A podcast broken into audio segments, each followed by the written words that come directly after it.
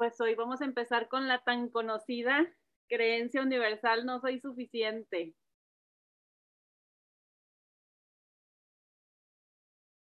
¿Se les ocurren algunas vueltas o qué opinan de esta creencia tan, popular? Fíjate que justo estoy este, eh, leyendo, bueno, oyendo el de Una nueva tierra y en el capítulo 3 o 4, mira, que lo he regresado para escucharlo y escucharlo. Esa parte donde dice que esta creencia de no soy suficiente te hace no nada más creer que tú no eres suficiente, sino no tener suficiente con nada, que nada es suficiente para ti tampoco. Dios mío, de verdad que me hasta me pongo chinita nada más de, de, cómo esas palabras, o sea, de verdad así de, ¡ay, point! ¿Qué onda con esto? O sea, de que no, no tenemos llenadera. No pensé que me aplicara a mí. Yo decía, no, esa no. No, pero claro. Y sobre todo yo creo que aquí una de las preguntas claves es, ¿qué te hace creer que no eres suficiente? Y haces tu listita ahí personalizada de que, porque por más que la escuchamos y la trabajamos, se sigue como colando mucho, ¿no? No sé a ustedes, pero al menos a mí todavía se me cuela. Y entonces yo dije, bueno, una, una pregunta padre puede ser qué te hace creer que no eres suficiente. Porque a veces tenemos como que muy, muy claro de, no me siento suficiente como mamá, no me siento suficiente como esposa, ¿no? Pero ¿qué es lo que te hace creer eso? ¿Cuáles son tus acciones que te, que te llevan a, a sentirte así, ¿no?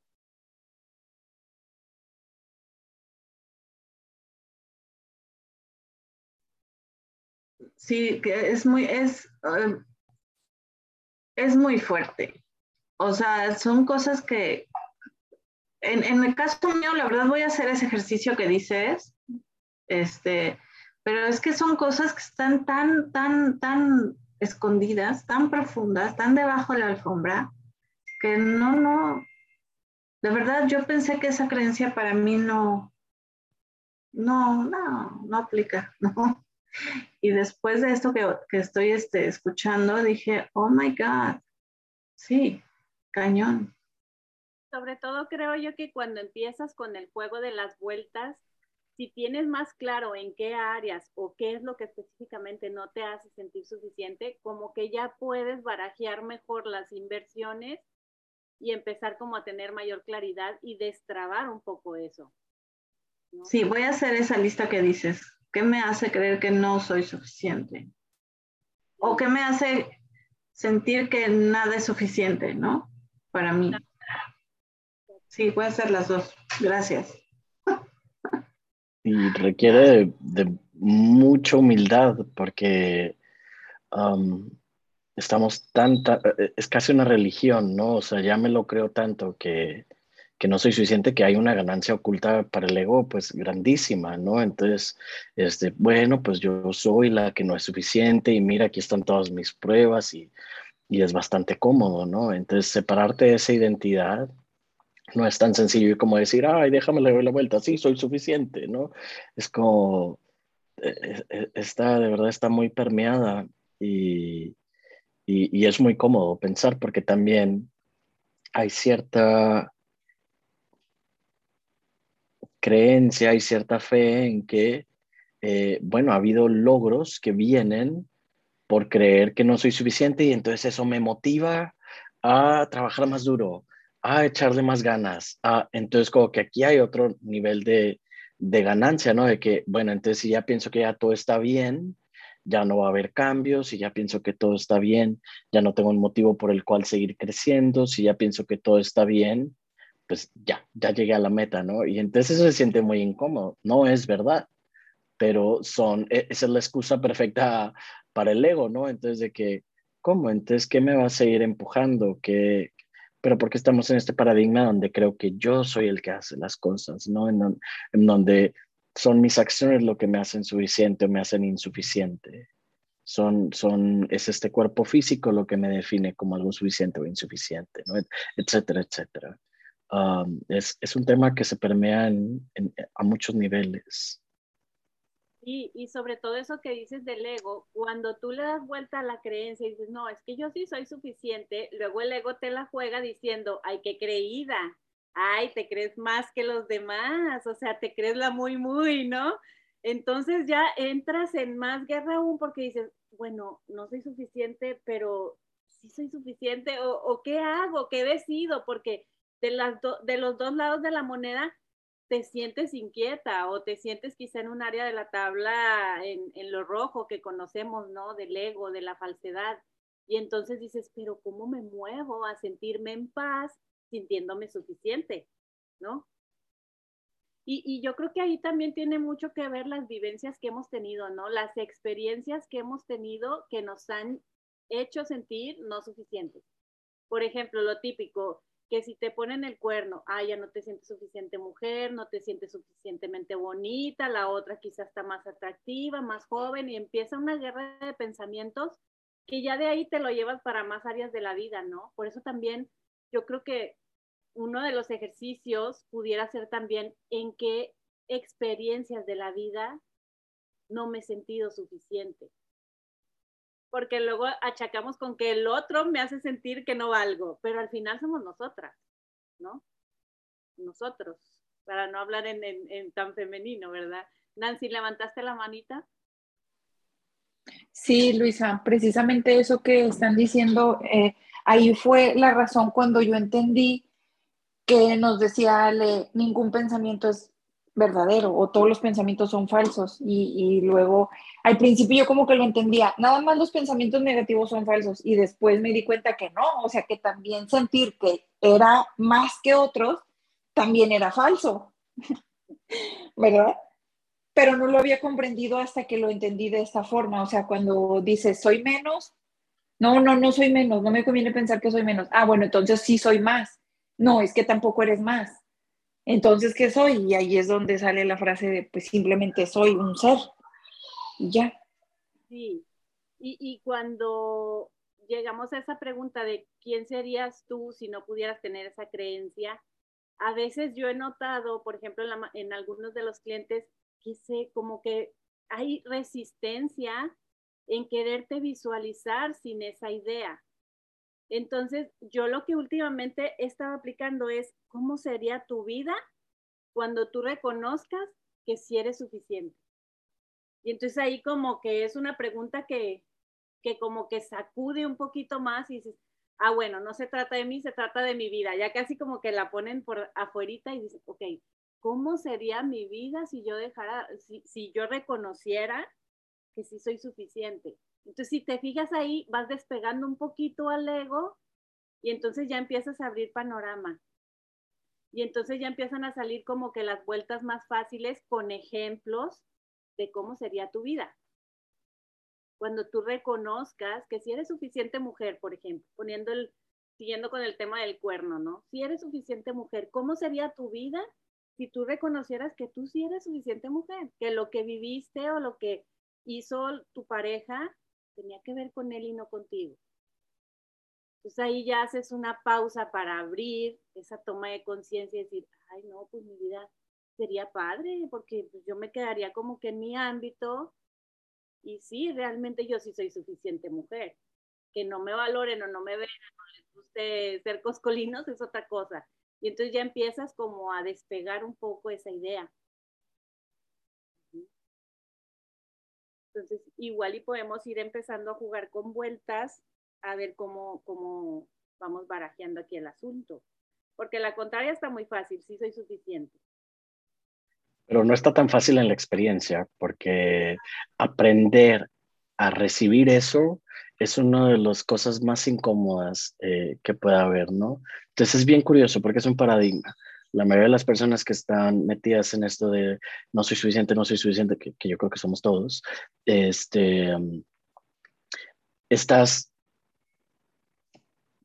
luchando en todo momento por comprobar que eres suficiente, que te den ese sí, es cierto, que te validen, que te aprueben, pero en el momento en que llega es no, no, no, no, no, no, no. O sea, no sabes, no hay un lugar para recibirlo, ¿no? Y entonces ahí hay una, una lección espiritual bien, bien importante, que es recibir por dar.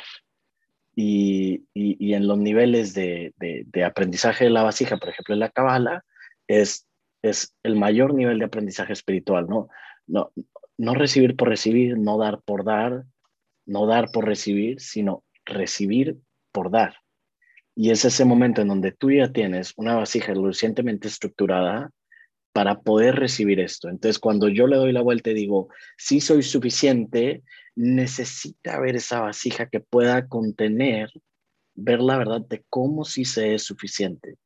¿no? Y si alguien me dice, eres perfecta, eres un ser perfecto, tiene que estar esa vasija, esa apertura para poder recibirlo. No, no, no es algo teórico, es algo vivido, es algo experiencial y suena muy sencillo, suena muy lógica la vuelta, pero en realidad es, eh, creo que eh, tal vez incluso la, más difícil que yo he llegado a, a, vivir, ¿no? Cuando te dicen, todo está perfecto contigo, eres un ser perfecto, hay, hay un Buda en ti, eres este, hay una cosa divina en ti. Así suena muy bonito, pero en la vida real esa es una gran blasfemia, ¿no? ¿Cómo va a estar todo perfecto? Si sufro, ¿cómo va a estar todo perfecto si tengo este deseo? Cómo va a estar todo perfecto eh, si las cosas no son como, como pienso, ¿no? Entonces, eh, es, es este, a nivel espiritual creo que una de las más, más, más grandes, ¿no? Al, menos en mi experiencia. y eso que dices de dar y recibir, al final es como que un balance donde ya entrando en ese balance ya no andas ni muy arriba ni muy abajo de la balanza en esa creencia y entonces la empiezas a, neutralizar un poco, ¿no? Entonces quizá una vuelta pudiera ser acepto ser suficiente, ¿no? Y ya empiezas como a ir manejando un poquito emocionalmente esa balanza.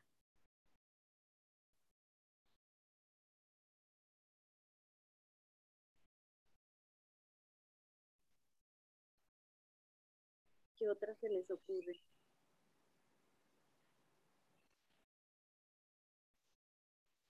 Doy suficiente, pudiera ser, para entrar un poco en eso de, dar y recibir. Recibo suficiente, que ahí también hay que tener demasiado como valentía para entender que no es que te estés resignando a lo que, bueno, pues lo que me llega, lo que me dan, sino recibo, recibo suficiente, realmente. Ahora sí, de que cómo te puedes dar cuenta que es suficiente, pues porque es lo que estás recibiendo, ¿no? O es lo que estás dando. Dice aquí Abril, la palabra suficiente no sé por qué me da un hueco en el estómago. Qué interesante, Abril. Ese hueco en el estómago, ¿qué significa para ti? ¿Un vacío? ¿Un dolor? Como que hay que entender un poquito qué es la emoción de ese hueco en el estómago.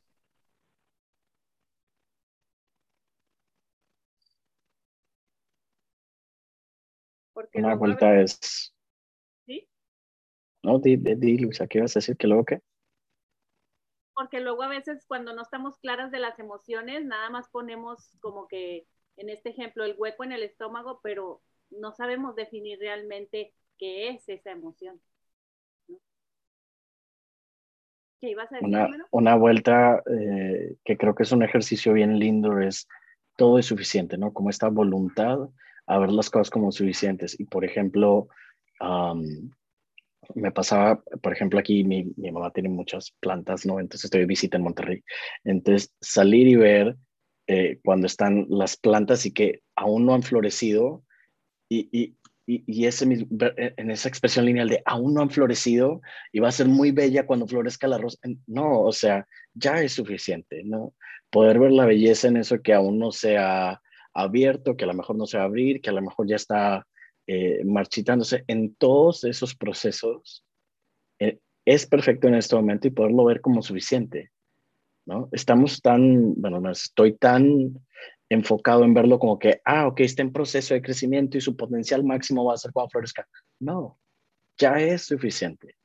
Y tener la voluntad de, de, hacer ese ejercicio en el momento de verlo como que ya es suficiente en este momento.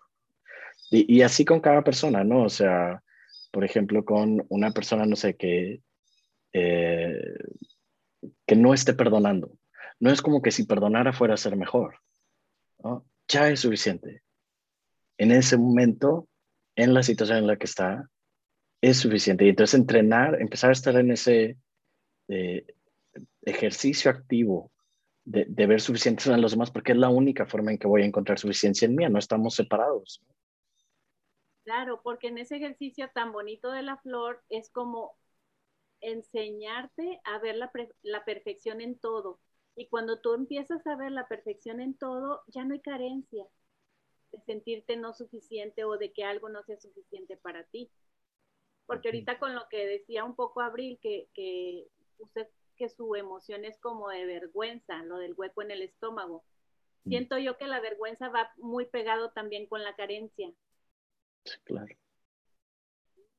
Entonces, quizá por ahí pudiera haber alguna creencia extra que te hace sentir que esa palabra suficiente te hace el hueco en el estómago, que, que es como una vergüenza. Y la comparación, ¿no? Eh, porque está, entra el mundo de los que son suficientes y los que no. Entonces, y, y, si estoy en vergüenza, pues inmediatamente eh, eh, estoy en el, en el grupo de los no suficientes, ¿no? De los carentes, sí. Levantaste la manita, ¿vale? Sí, es que ya, ah, no sé si viene el caso ya, pero eso que dijo Abril, a lo mejor, y es que de pronto a mí no me hace un hueco en el estómago, pero sí de pronto asocio la palabra suficiente con apenitas, ¿no? O sea, con sí, tal vez con un poco de carencia, porque es como la libré, o sea, fue suficiente para que pasara eso. Y no sé de dónde me estoy sacando esto, pero como que siempre estamos buscando no suficiente, sino más allá, ¿no? O sea, tener como esta abundancia de, de, de, no lo justo, ajá, sino, sino más. Y no sé si de por ahí pueda venir, no sé si me estoy explicando porque quizá ahí la creencia es que lo justo, pues, este, te puede llevar a la inseguridad, de que qué tal si no alcanza, qué tal si surge algo fuera de mi alcance que luego no complete, o un gasto extra hablando de dinero, o así. Exacto, exacto, es como, ajá, estás safe, la, la libraste, ¿no? Sí, pero yo pienso que va ligado con experiencias pasadas donde te has sentido como muy justa en algo y te ha inyectado una inseguridad interna. Oye, okay. ¿qué, qué, situación del pasado más eh, común para todos que haber estado en el vientre materno, donde todo era suficiente, donde todo era perfecto, y en ese momento de absoluta conexión, de absoluta perfección, de absoluta simbiosis, ¡pum!, el, el mayor trauma de todos, ¿no? De repente expulsado, ábrete espacio, sale a la vida. Y, pues es el mayor trauma de todos. Entonces ese, ese momento en que todos experimentamos la mayor suficiencia tiene también ese sello, ese imprint de el, el mayor trauma de todos, que es haber perdido ese lugar que era un paraíso ¿no? Entonces, cuando llega ese momento en donde siento que ya todo es suficiente, también me llega el miedo, ¿cuándo lo voy a perder? ¿Cuándo me lo van a quitar? ¿No? Entonces, eh, no es cosa pequeña que todos tengamos ese, ¿y ahora qué va a pasar? Todo está bien, ¿qué ahora qué va a pasar? tiene mucho que ver con eso, ese miedo. Con la inseguridad.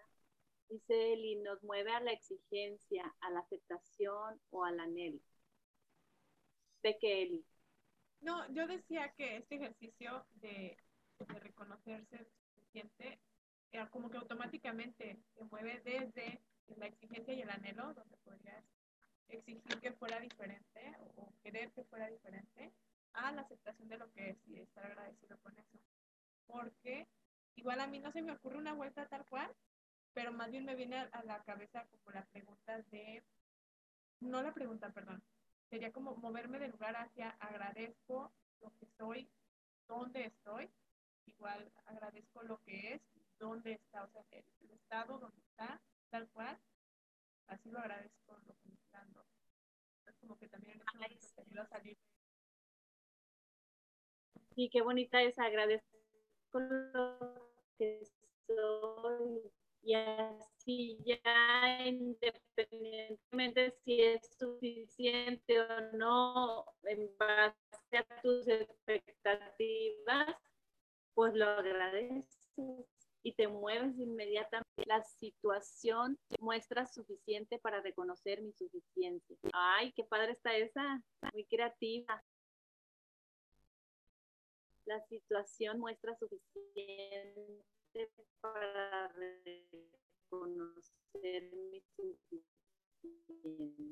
Wow. Muy poderosa esta vuelta, María ¿Tienes algún ejemplo que quieras compartir con esa vuelta creativa?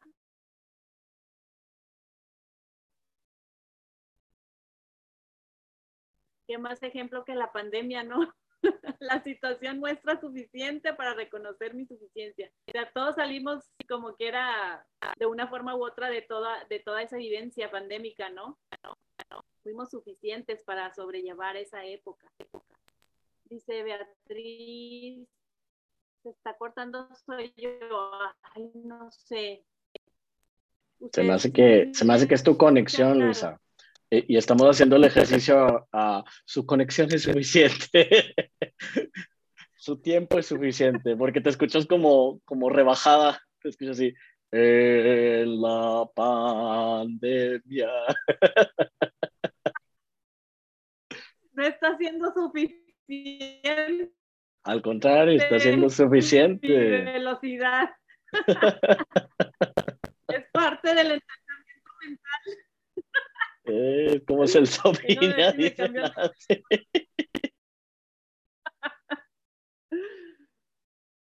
A ver. Igual y me cambia el teléfono. A ver si se compone. Sí, porque me, me, puso un mensajito que estaba inestable. ¿Quién sabe por qué?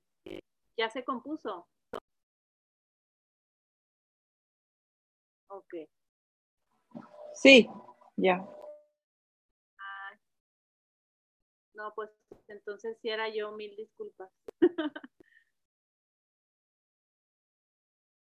A ver, ¿qué otra se les ocurre? Esa la, la, la super neutral que es yo soy, ¿no? Ahí se acaba el chiste de todo. A ver, María Erika, levanta la manita. Voy, voy. Hola a todos. Este, que la, la inversión me sale de un ejercicio que, que hice ayer que tengo algunos días eh, haciendo eh, un, un, audio de autohipnosis para reprogramar esta creencia de no ser suficiente. Y es así como cuando empiezas a sacar, a limpiar el cuarto de los chécheres y empieza a salir como la basura, ¿no? Y pareciera que toda situación te expone a verte de frente con esa creencia, ¿no?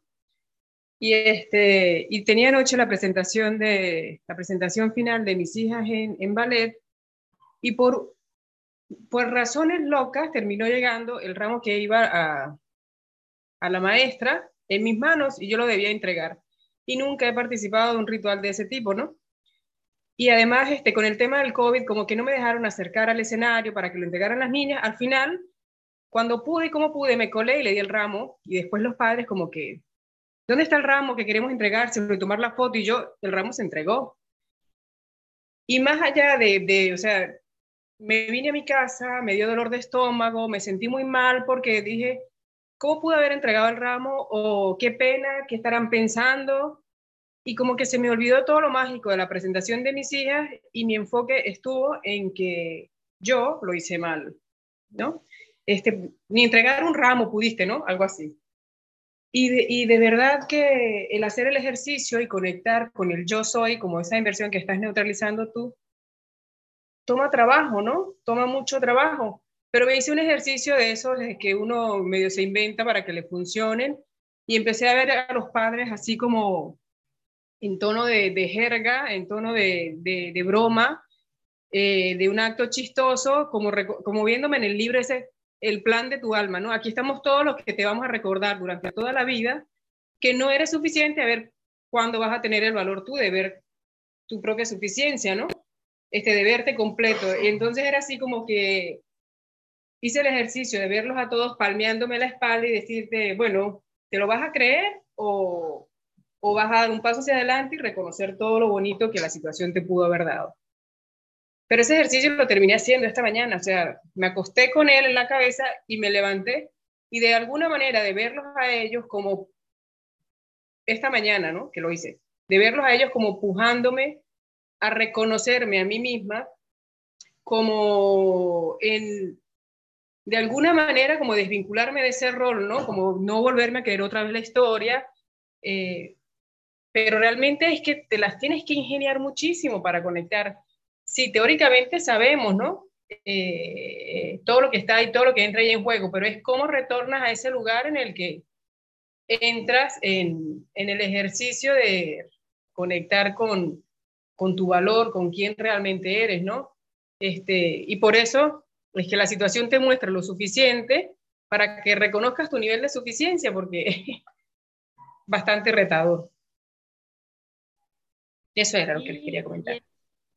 Esta vivencia, algo que se me hace así como muy rápido para regresar a ti es, a ver, en esta experiencia, ¿con qué me estoy sintiendo carente? ¿Con qué me estoy comparando que me está bajando a sentirme no suficiente?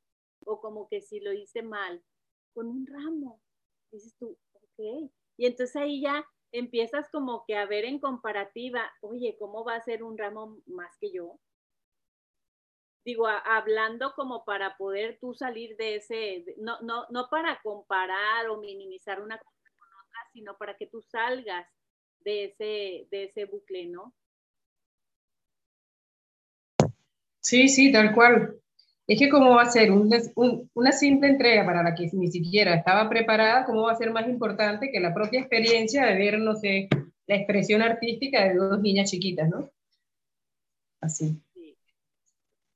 Y la consideración hacia uno mismo que se desvanece en ese momento, ¿no? Desaparece y te vuelves el tirano, tu propio tirano.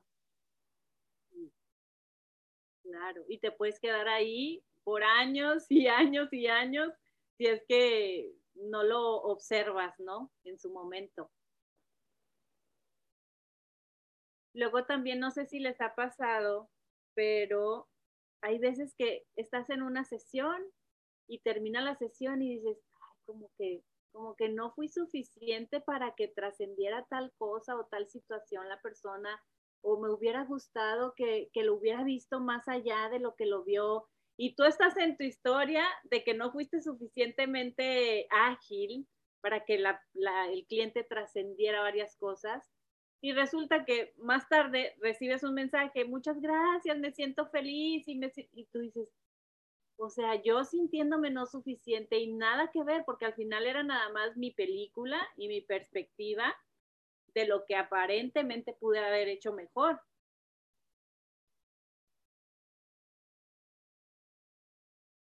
o no sé si quieran ustedes compartir otro ejemplo donde se hayan sentido como que no fueron suficientes y luego se hayan dado cuenta que no, que fueron más que eso.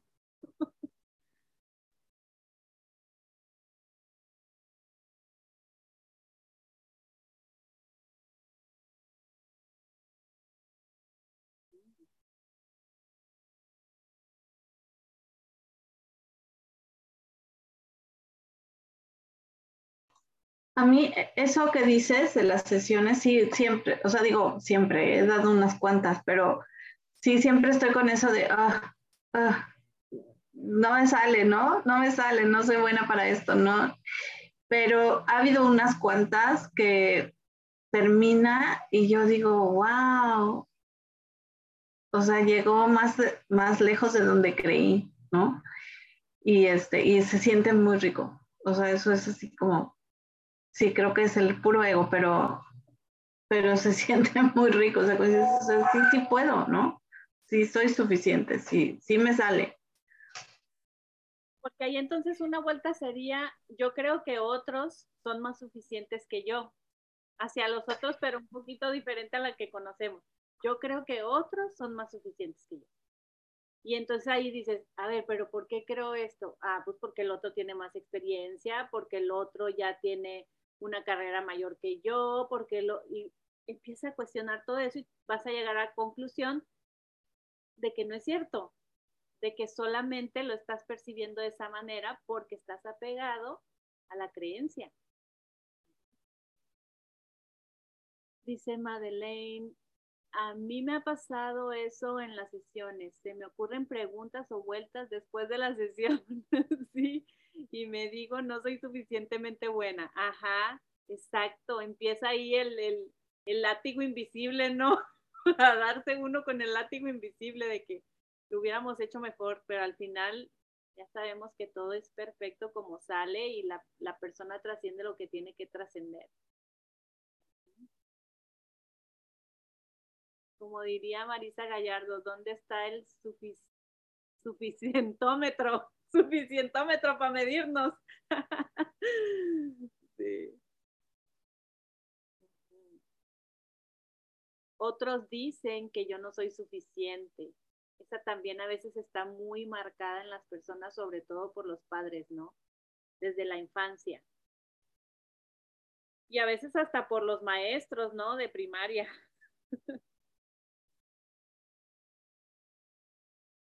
Como Ale, que ha puesto mucho el ejemplo de su infancia, que le la tachaban como, como que no era buena para la escuela, ¿no?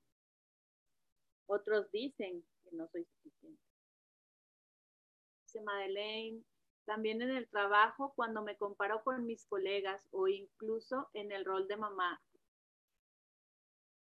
Y, y en el rol de mamá, qué importante es estar observándonos, ¿no? Porque luego cuando tienes más de un hijo, empieza después esa misma creencia a pasarse en los hijos a él sí, a mí no, a él sí le das permiso, a mí no, a mí no sé qué. Entonces empieza esa de no ser suficiente a inyectarse también en ellos.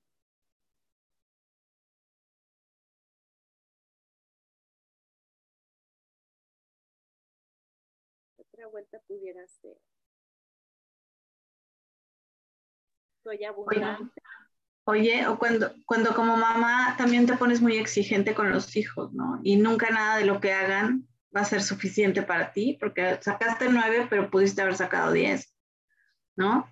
O sea, y, sí, es como repetir esos patrones, ¿no? En, en, nuestros hijos y no está padre. Exacto, y no nos damos cuenta que, le estamos inculcando subconscientemente la creencia de que no eres suficiente porque pudiste haber sacado diez y sacaste nueve pero entonces no le reconocemos todo lo que, lo que significa sacar un 9. O sea, ¿cómo no decimos, ay, qué bueno que sacaste un 9 y no un 5? Ah, no, nos vamos al otro extremo. Porque si reconociéramos qué bueno que no sacaste un 5 y sacaste un 9, es, ay, eres súper suficiente, mijito, súper inteligente, porque lo estás comparando con un 5 pero por lo general nos vamos al extremo donde pudiste haber dado mejor. O sea, te falta, te faltó algo para que tú dieras más y sacaras el 10. Y entonces ya el niño se queda como que, bueno, pues nunca es suficiente, ni para mi mamá, entonces no soy suficiente yo tampoco. Dice María Erika, ahora con la vuelta otros dicen que eres suficiente y no lo vemos. ¿Cómo? A ver, este, tú sabes que, por ejemplo, normalmente se pone el ejemplo de este, el niño que en la escuela sus maestros le reprochaban eh, su evolución académica o sus padres, el comportamiento en casa, el nivel de, este, el nivel de los estudios X. Y el niño adopta la creencia en automático de que no es suficiente, ¿no? Pero ¿qué pasa cuando este, están todo el tiempo, eres, eres muy bueno, eres, eh, este, eres, tan, inteligente, eres tan bonito, tan todo, y el niño no se, o la persona no se siente tan bonita como el otro la ve? Entonces, ¿qué es? ¿Eso es caso perdido? es simplemente que hay algo emocionalmente ahí en, esa, en ese niño que lo está haciendo sentir que nada de lo bonito que le dicen puede recibir. Hay un conflicto de recepción ahí, ¿no? Por alguna razón. Sí. Sí, exacto. Está muy interesante ese punto porque entonces está muy acostumbrado a dar, a dar todo, a ser brillante, a sacar buenas notas, pero no está muy acostumbrado a recibirlo como algo válido para él. Entonces, quizá ese niño ya está tan acostumbrado a ser el número uno y a ser el brillante, que dice, pues esto no es nada de esfuerzo para mí, esto es algo que por default ya me sale a mí. Entonces, yo no soy suficiente para recibir eso, porque eso ni siquiera me causa eh, esfuerzo, es parte de mí.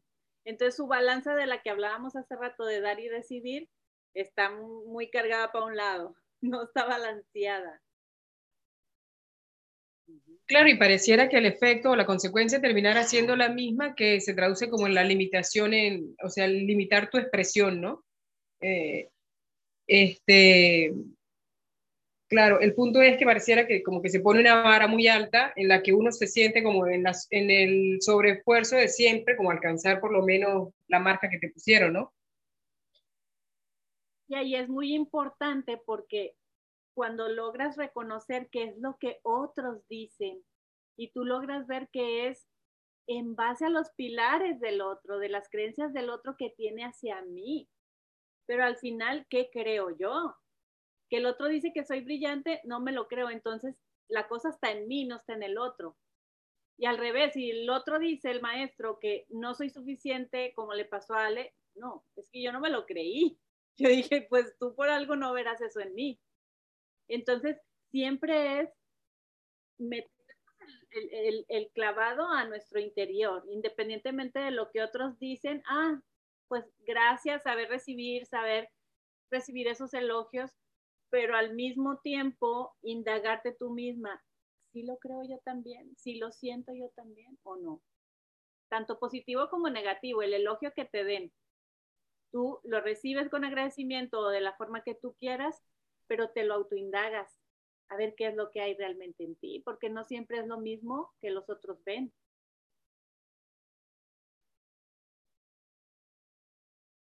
¿Sí me expliqué o te enredé más, Margarita? No, no, me parece que está muy claro. El ejercicio termina siendo igualmente, o sea, termina siendo el mismo, este, simplemente que se encuentra como que en polos distintos, ¿no? No, no tiene nada que ver con, o sea, creo que igual eh, se genera la sensación de, de limitación en ambos casos, ¿no? Pero sí, claro que sí, explicas. Dice Abril, creo que esto viene pegado con la perfección. Creo que cuando no nos sentimos suficientes nos limitamos de experiencias. Uy, sí, imagínate, qué cosa. Todo el camino que tendríamos de experimentar y de, y de divertirnos con esas experiencias y se quedan limitadas por el simple hecho de que entre la creencia de que no soy suficiente para esto. Ahí sería interesantísimo poner ejemplos de qué experiencias te has limitado por no sentirte suficiente.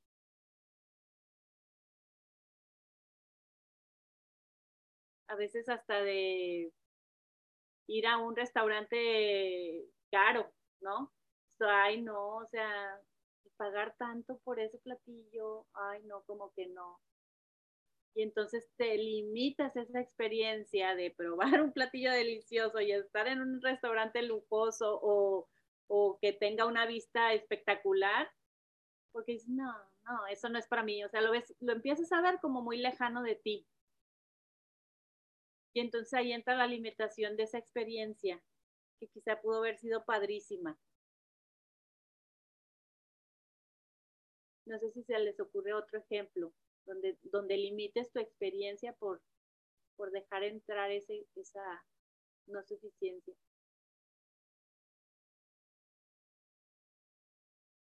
Cuando vamos a comprar cosas, ¿no? Y ahora para Navidad, olvídate con esa onda de los Fíjate que eh, tenía un maestro hace muchos años de cosas metafísicas y eso, y decía que nunca debes hacer nada por nadie que no hayas hecho primero por ti. Entonces, si vas a dar algo, primero te lo vas a dar tú. Y, hablando de lo que sea, cosas materiales, ¿no? E, era un ejercicio, a ver, a partir de pues, esta semana vamos a, hacer esto. No vas a dar nada a nadie que, ni vas a hacer nada por nadie que no hayas hecho primero por ti. E, es, es como, es para mucha gente muy difícil porque entonces puedes caer en la creencia de que eres egoísta, ¿no? ¿No? Pero la verdad es que creo que es un muy buen ejercicio que podemos poner en práctica a ver qué pasa, ¿no? Porque eso del restaurante que decías, o sea, ¿cuántas veces no? Yo en mi caso he llevado a, alguien, he invitado a alguien, ¿no? o vamos a algún lado y yo lo primero que me fijo es en los precios y pido algo muy barato para que alguien más pueda pedir algo caro, ¿no? O si veo que alguien está están pidiendo caro, digo, ay no, yo mejor ya pido barato porque, o sea, y, y dices, pues, sea, hello, pero ¿por qué, no? Entonces, bueno, a mí ese ejercicio me sirvió, ahorita me volví a acordar de él y lo voy a empezar a poner en práctica otra vez. Qué bonito, porque sí, al final no puedes dar lo que no tienes. O sea, por más que creas que sí, si no está dentro de ti, ¿cómo? Es, es como si quieres ver algo con unos lentes empañados. O sea, por más que, que estén empañados, tienes que limpiarlos para ver más allá. Está padrísimo ese ejercicio. Está padrísimo. Yo creo que te abre muchísimos panoramas, sobre todo en esta época que dices, ay, ya a veces hasta hay personas que se sienten hasta presionadas con la onda de que si hicieron intercambio regalo, ya están con la presión a todo lo que da de que tengo que regalar algo bueno. Y que si me tocó un hombre, ah, ¿qué le regalo a un hombre yo? O sea, y empieza, en lugar de ser un disfrute de esa experiencia, empieza a ser una limitación, empieza a ser una frustración. pero sí me gusta mucho ese ejemplo que das de hacer el ejercicio de, a ver, lo que me dé yo, lo voy a dar. Y si ya lo di, déjame ver en qué áreas me lo he dado yo, porque seguro que ya me lo di, pero no lo tengo reconocido. Dice María Erika, un ejemplo puede ser el ejercicio del coaching. Sí, nos limitamos a veces con ciertas etiquetas de algunos clientes, esta persona está diagnosticada con tal cosa. Ah, no, no, yo con esas personas no. ya te limitas esa experiencia del coaching porque ya etiquetaste a la persona como, como diferente y como tú ya te sentiste como no suficiente para ver a esa persona. O a veces me ha tocado también en, en compañeras o, así, que no les gusta dar sesión a los hombres por alguna razón. Entonces ahí ya te limitas esa experiencia de poder ser coach también de un hombre, porque al final es ser con ser.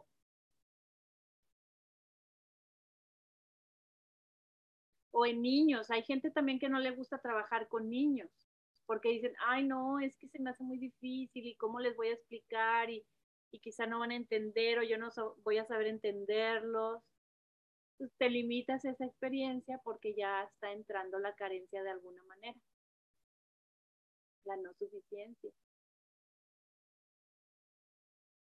¿Qué otro ejemplo pudiera ser para el coaching?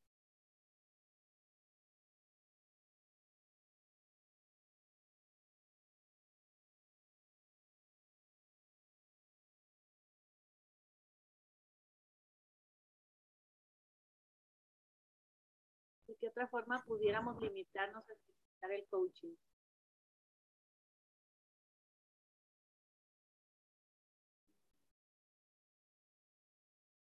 Abril dice, a mí me pasó en el comienzo, no soy suficiente para hacer sesiones. Y mírala ya bien graduada ahorita.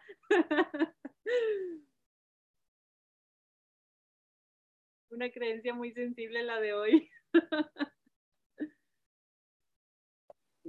Oye, Luisa, pues como la típica de, de este, y si dejo peor al cliente de lo que lo recibí, como si realmente nosotros tuviéramos el control de, de hacer peor a alguien, ¿no? Pero pues el ego es el que nos dice, no, tú para qué te metes mejor así, déjala con tus problemillas ahí, este, vete con otro más facilito o, o no sé, o sea, el ego siempre tiende a pensar que, que nosotros tenemos el control de,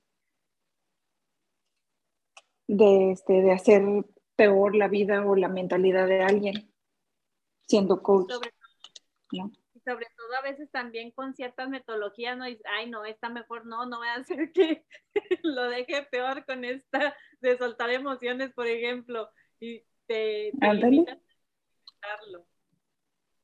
Sí, sí, exacto, o sea, híjole, es que con el coaching es,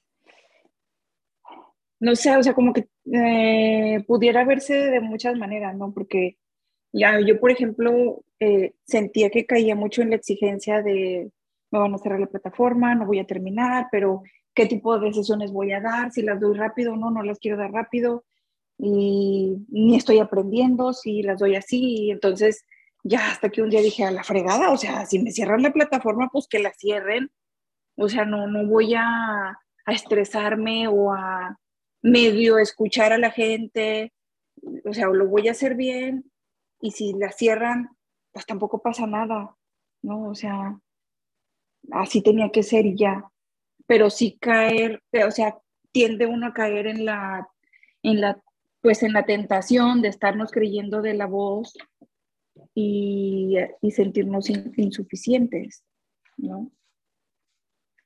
Para nosotros y para los demás. Sí, porque en esa misma área del coaching, no tanto como e, en el rol de coach, sino en el rol de cliente, uno misma a veces dice, ay, no, no me voy a hacer sesión, no voy a hacer que me enrede más o me enreden más, ¿no? O no voy a hacer que me hagan coco wash, no, mejor así me quedo. Entonces ya te limitas la experiencia de una sesión de coaching, te limitas la experiencia de indagar, en tu interior, de conocerte más. ¿Por qué? Porque ahí están esas ideas de que, ay, no, no voy a hacer que sea peor. Y están ideas carentes realmente. Porque yo creo, no sé qué ustedes opinen, pero yo creo que en cada sesión siempre hay expansión, independientemente del tema, independientemente de dónde queden en la tabla. Creo que siempre hay expansión de algún lado, de, algún, de alguna forma. Sí, porque por el hecho de escucharte decir las cosas, ya como que lo piensas de otro modo. No es lo mismo nada más pensarlo que decirlo. Y al escucharte decirlo, ahí es donde creo yo que surge el cambio y dices, ay, pero qué cosas te estoy diciendo, o sea, yo de verdad no soy esto, ¿no?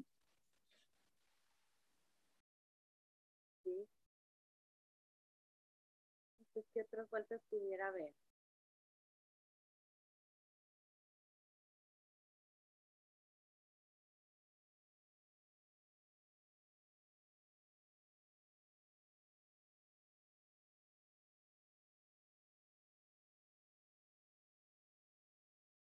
¿Cómo les suena la vuelta soy suficiente para mí?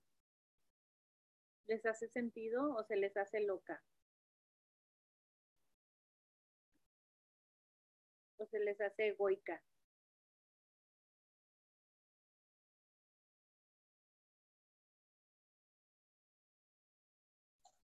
A mí se me hace buenísima porque ¿para quién más quieres ser suficiente o necesitas ser suficiente? Solo para ti. Con que tú lo creas es suficiente, ¿no? Sí, porque lo que suficiente para alguien, ya no estás siendo suficiente para ti, porque ya estás casi que desviviéndote para agradar al otro o para ser reconocida por el otro. Entonces, cuando lo tengas claro de que eres suficiente para ti, ya no vas a entrar en tanta expectativa ajena.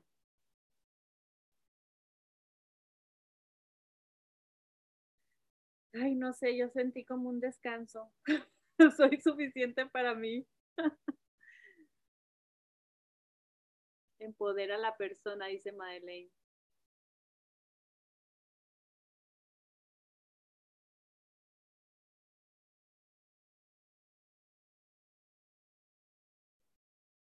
¿Soy suficiente para todos? ¿Cómo les suena? ¿Que están en ámbito ajeno?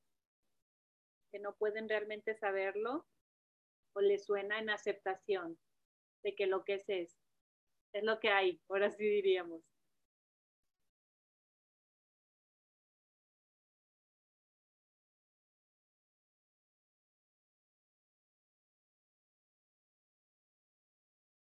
O quizá en lugar de ponerle soy suficiente para todos, pudiera ser para todo, para todo lo que esté dentro de mi posibilidad.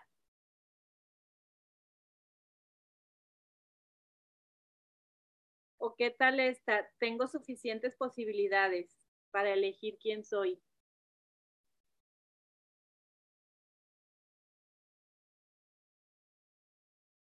¿Te hace sentido?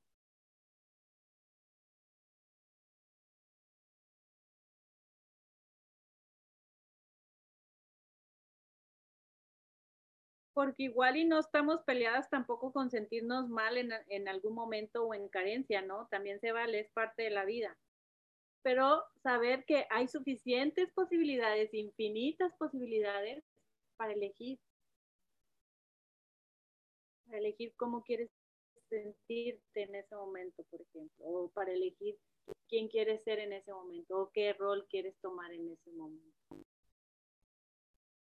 A ver, aquí dice Abril, justo quiero compartirles que acabé de leer el libro de Libérate y vi el anexo de Gym Mental de 21 días. Se me ocurrió hacer un taller de 21 días en mi página para hacerlo en conjunto. Y llego a la creencia, ¿cómo lo voy a hacer yo? No sé si tengo suficiente conocimiento, no sé si yo pueda hacerlo. Y me aventé a la experiencia y a los días comenzaron a pasar sucesos que querían confirmarme mi creencia, pero la vi, la procesé y dije, yo lo hago desde la inspiración y mi amor, como han dicho Marisa y Ale. Me han escrito personas del taller en privado diciéndome que no comparten sus experiencias en el grupo de WhatsApp porque no saben si lo que ponen está bien. ¿Y tú cómo te has sentido al respecto, Abril, con esa experiencia que al final decidiste hacerlo? Qué interesante eso que dice Abril, porque contenta. Ah, ok. Qué padre, mira, no te limitaste de esa experiencia, no dejaste que pasara más allá la idea de, de quién eres tú, ¿no? O qué tantos conocimientos tienes tú como para hacer eso. Y te, dices, contenta porque me ha retroalimentado. Ay, qué padre. Eso es estar en evolución, qué bonito.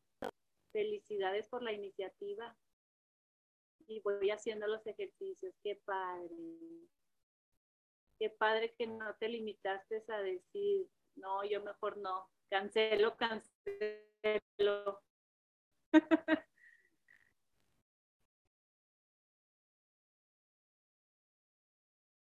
¿Alguien quiere compartir otra experiencia similar a la de Abril? Hola Luisa, hola a todas. Eh, yo es este, curiosamente estoy un poquito enferma y por eso no fui a trabajar, así que tengo la oportunidad de conectarme y estoy muy contenta. y quiero compartirles que pues yo tengo la creencia, ¿no? De no soy suficiente y a mí se me cuela en el trabajo. Entonces,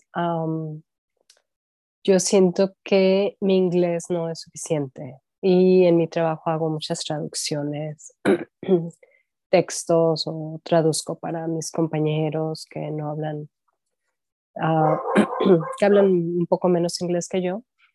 Y entonces yo siempre me siento bien carente en ese aspecto, pero es curioso porque uh, algunas de mis compañeras me han dicho que, o sea, que pues, o sea, me, me dicen que, que no, que, hablo muy bien, que, o sea, yo sé que no, que tengo mi acento y todo, pero, y que obviamente, pues, no lo voy a hablar al 100%, pero este, pues me dice, ¿no? Y, y es verdad, o sea, tengo que, ahora sí que reconocer que, pues que hablo dos idiomas y que no va a ser este perfecto, pero pues ahí, ahí voy. Pero fíjate, y ahí escuchas tu lenguaje, tú misma, no, lo voy a hablar al 100, ya lo sé, mm. ya lo sé. Entonces, subconscientemente, esas palabritas están surgiendo ese efecto en ti de sentir que no es suficiente. Aunque las demás personas digan, nombre, o sea, se te oye perfecto, se te entiende perfecto, si lo sabes, como ese lenguaje todavía se está utilizando en ti, quizá a lo mejor no, no lo dices con palabras, pero sí lo, lo piensas de que, nada, pues igual y es mi segundo idioma, ¿cómo lo voy a hablar al 100? Ya te lo estás diciendo. Entonces siempre vas a encontrar la evidencia de que no, es verdad, o sea, yo no lo puedo hablar al 100, aunque otros digan que sí.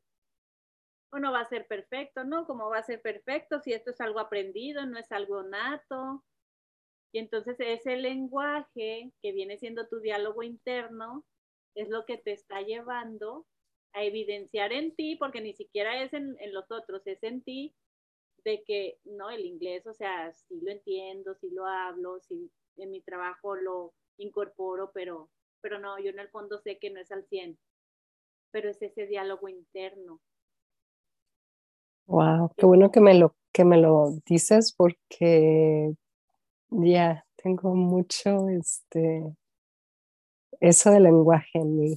Este, gracias por mostrarme eso. gracias a ti por, por comentarlo y siempre es muy importante estar escuchando el lenguaje, sobre todo con nuestros clientes, porque es la clave. O sea, tu mente va a responder a las imágenes que te crees, que te creas aquí, mentales, y a las palabras que te dices, que vienen siendo los también, ¿no? Aunque no lo digas así con voz tu mente va a responder a eso siempre, porque así funciona la mente.